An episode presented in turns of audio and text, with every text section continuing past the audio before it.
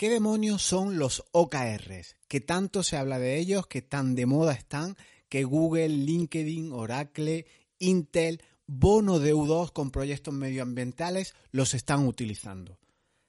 Te voy a intentar desglosar este concepto de OKR que lo único que hace, y no es poco, es ordenarnos cómo trabajar. Para el que arregla coches, uno detrás de otro, trabajar por OKRs puede parecer absurdo. Tiene que arreglar un coche, detrás el otro, detrás el otro, pero para los trabajadores del conocimiento esto es otro cantar. Así que en este episodio cantemos.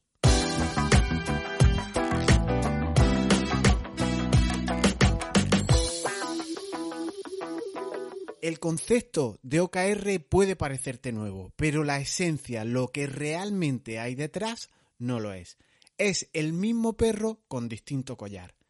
Ya Peter Drucker acuñó hace más de 50 años con la conocida eh, metodología SMART a la hora de definir proyectos lo que encierra OKR.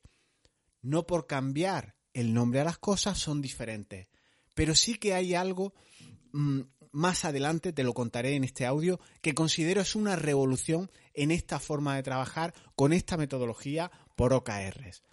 Como yo siempre recomiendo, es ideal abstraernos de las siglas, de conceptos, de nomenclaturas, de estos líos que a veces nos confunden y extraer la esencia de lo que hay detrás de todo. Vale, pero vamos con el asunto. ¿Qué demonios son los OKRs? Simplificándolo mucho, es una metodología de planificación que es una planificación abierta, colaborativa, aplica para equipos y aplica para personas. ¿Cómo se hace esa planificación con OKR? Vamos a la molla del asunto. Pues la versión corta es definir un objetivo. Esto estará en la parte más alta, en el primer escalón, en la prioridad. Y nos, determina el qué, qué vamos a hacer. Por ejemplo, dar un servicio excelente a mis clientes. Ese podría ser un objetivo eh, eh, a plantearnos en nuestra organización. Pero para ello debes antes saber desde qué punto partes para poder introducir resultados clave que harán que logres esa excelencia. Es decir, en qué grado de calidad o qué grado de calidad estoy ofreciendo a mis clientes y hasta dónde quiero llegar. Y a partir de introducir ese resultado clave que te he apuntado, ahora sí ya bajamos de nivel y definimos precisamente esos resultados claves, esas actuaciones, esas tareas, proyectos incluso que necesitas para cumplir ese objetivo que está en el primer escalón, en la parte más alta. Los resultados clave, por tanto, son los cómo, cómo vamos a llegar a cumplir ese objetivo. Te pongo tres resultados clave al hilo de este objetivo primero que hemos ejemplificado, el dar un servicio excelente a mis clientes. ¿Qué, ¿Qué, tipos o qué tres tipos de resultados clave puedo tener que hacer para llegar a ese, a ese objetivo? Pues, por ejemplo, el resultado clave número uno, si, si arriba tenemos el objetivo en la primera, en, la, en, el primer de los niveles, en el segundo de los niveles, si bajamos de escalón y abrimos tres flechitas para, para representarte un poco la idea, en la demás, eh, a, la, a la izquierda del todo, tendríamos el resultado clave número uno de lo que queremos hacer para conseguir ese objetivo. Pues, por ejemplo, que las encuestas que realizamos nuestros clientes, que ahora están al 70% de satisfacción, lleguen al 90% de satisfacción. Segundo resultado clave, si tiramos otra flechita hacia abajo del primer objetivo, pues reducir los tickets de soporte en, en tres días que estamos de media, quiero reducirlo a un día como máximo en contestar a mi cliente.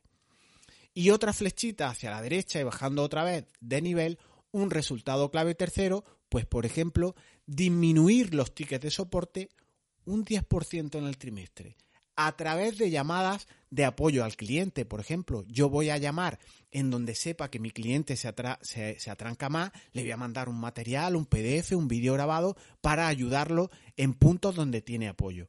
Entonces ya tenemos tres resultados clave, podrías tener más, menos, para conseguir ese objetivo de dar un servicio excelente a mis clientes. Estas estrategias se establecerán normalmente en un plazo de tres meses. Esta es la versión corta de lo que yo te he dicho. Eh, tenemos un objetivo y tres resultados clave que partirían de ese objetivo y con nuestras tres rayitas o representado en un mapa mental si quieres en ese nivel. Yo te propongo una versión larga.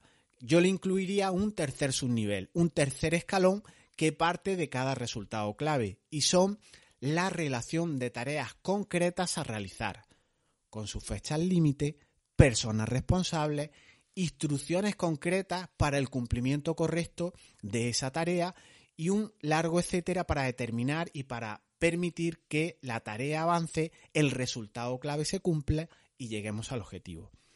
En definitiva, igual esto no es tan nuevo y es llamarlo de otra manera. Ya se trabajaba con otras metodologías con plantear objetivos, como siempre un primer nivel, en un segundo nivel lo alcanzaremos a través de diferentes proyectos y un tercer nivel, los proyectos tienen acciones, tienen eventos, tienen información y comunicación dentro de ellos. Incluso GTD, mi, método favorito de organización, ya prevé estos tres niveles. El primero, en donde estaría nuestro objetivo, pues son los niveles de perspectiva que ya Allen apuntaba en su metodología. En el segundo nivel tenemos los proyectos, que ahí estarán los resultados clave a alcanzar. Incluso se nos dice en el método GTD que es ideal definir los proyectos en términos de resultados a conseguir. No, no nomenclaturas eh, muy ancladas o muy estrictas o muy rígidas, sino el resultado de lo que pretendemos conseguir. Y tercero o tercer escalón, las acciones y las próximas acciones, como las llama eh, GTD. Es tres niveles eh, como hace OKR, pero OKR, esa capa de, acciones, de próximas acciones, de tareas, pues pasa un poco desapercibida, pero yo creo que son muy importantes porque es la parte que hace impulsar el objetivo, en definitiva, de primer nivel en la parte más alta. Pero sí te, sí te he comentado antes que había novedades o hay mm, aspectos diferenciales muy potentes que van un puntito más allá de lo que son metodologías tradicionales y yo quiero apuntártelas que, sí que las integra la metodología OKR, por eso igual eh, Intel, Google, grandes de, la tecnología están utilizándola y, y quiero destacarte. En esa planeación, en ese trazarnos una hoja de ruta con OKR, hay tres aspectos que yo considero importantísimos. Y antes la metodología que he, comentado antes, o Peter Drucker, tecnología Smart, GTD, hay unos aspectos diferenciales que yo te quiero destacar. El primer punto, ahora se prioriza con los OKRs el conseguir el feedback, la retroalimentación. Y ahora tenemos los métodos para conseguir ese feedback, esa retroalimentación, en segundos, en auténtico tiempo real. Y esto en los OKR se llaman con las siglas CFR, que corresponde a conversaciones, feedback y reconocimiento. Este tiempo real, esta retroalimentación, la tenemos con metodologías como OKR y con las aplicaciones que nos permiten integrar OKR. Segundo punto, por el cual creo que los OKR son muy potentes y son diferenciales, porque todo se puede medir. Si yo pongo resultados clave, proyectos incluso, como quieras llamarlo, eh, que van a ser un medio para alcanzar mi objetivo más macro, más alto en ese primer nivel, ahora sí que cuento con formas para medir de manera objetiva cuándo se ha cumplido o no ese resultado clave.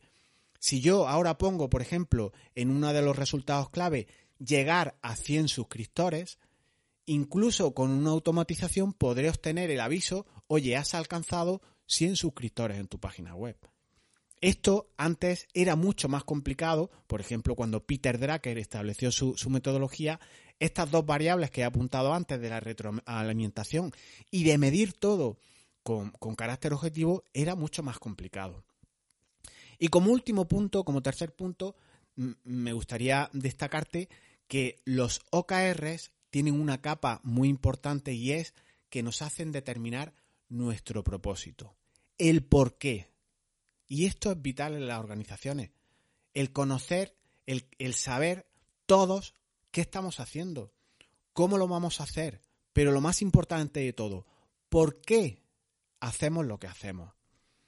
Metamos en, un conjunto de Ben, en esos gráficos, en esos círculos, que los juntas y fruto de esa unión sale e, en, el centro un elemento potente, brutal, importante, ese para qué, el por qué, eh, y juntemos en este círculo, como te digo, lo que ya apuntaba Peter Drucker, lo que apunta GTD, esas metodologías tradicionales que simplemente trabajan pues pongamos a tres niveles, objetivo, proyecto y tarea, objetivo, resultados clave, eh, acciones, aproximaciones, como quieras llamarlo. Juntemos en esos círculos, pues por ejemplo, esa capa de CFR, de comunicación, de feedback, de reconocimiento, más la posibilidad de medirlo todo, como estamos ahora, a partir de, metodologías eh, que nos permiten medir todo, herramientas, KPIs, todo tipo de herramientas que nos permite determinar si has cumplido o no has cumplido con determinada eh, acción. Y ahí, de esos conjuntos, de esas uniones de, de, de, círculos, en el centro nos queda oro puro, en una forma de trabajar sin estrés, con sentido, con una verdadera hoja de ruta y con un rayo láser al que apuntar, al que dirigirnos, al que que gobierne nuestras acciones en definitiva. Ya si tenemos una hoja de ruta, no podemos llegar de A de un punto A a un punto B eh, saltando por el aire, sino ir pasando distintas fases y los OKR nos permiten marcar esta guía, esta hoja de ruta, como queramos llamarlo. Y ah, ahora sí, ¿cuánto tiempo y estrés nos ahorramos trabajando de esta manera?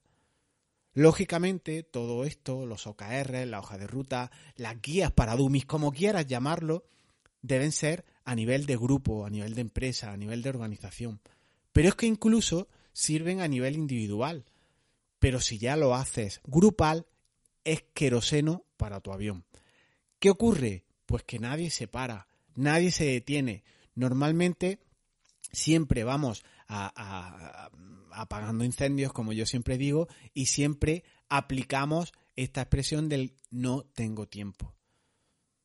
Para los que sí tienen tiempo y ahora ya sí consideran importante la planificación por OKRs, igual va tu futuro en ello, en trabajar de manera dirigida, eh, independientemente de que lo llames OKR, que lo llames objetivos, de que lo llames perspectiva, es indiferente esta cuestión, pero sí las tres cuestiones que te he apuntado antes merecen la pena destacarlas. Ese CFR, ese feedback, el poder medirlo todo y esa parte más de propósito, ¿por qué hacemos lo que hacemos? Nos escuchamos el viernes que viene si así tú lo determinas, si así tú lo has configurado en una de tus tareas dentro de tus OKRs como una tarea importante, como un resultado clave, como uno de tus objetivos a lograr, pues por ejemplo la formación eh, a través de un podcast como este. Y se me ocurre una cuestión antes de cerrar que, que te lanzo al aire.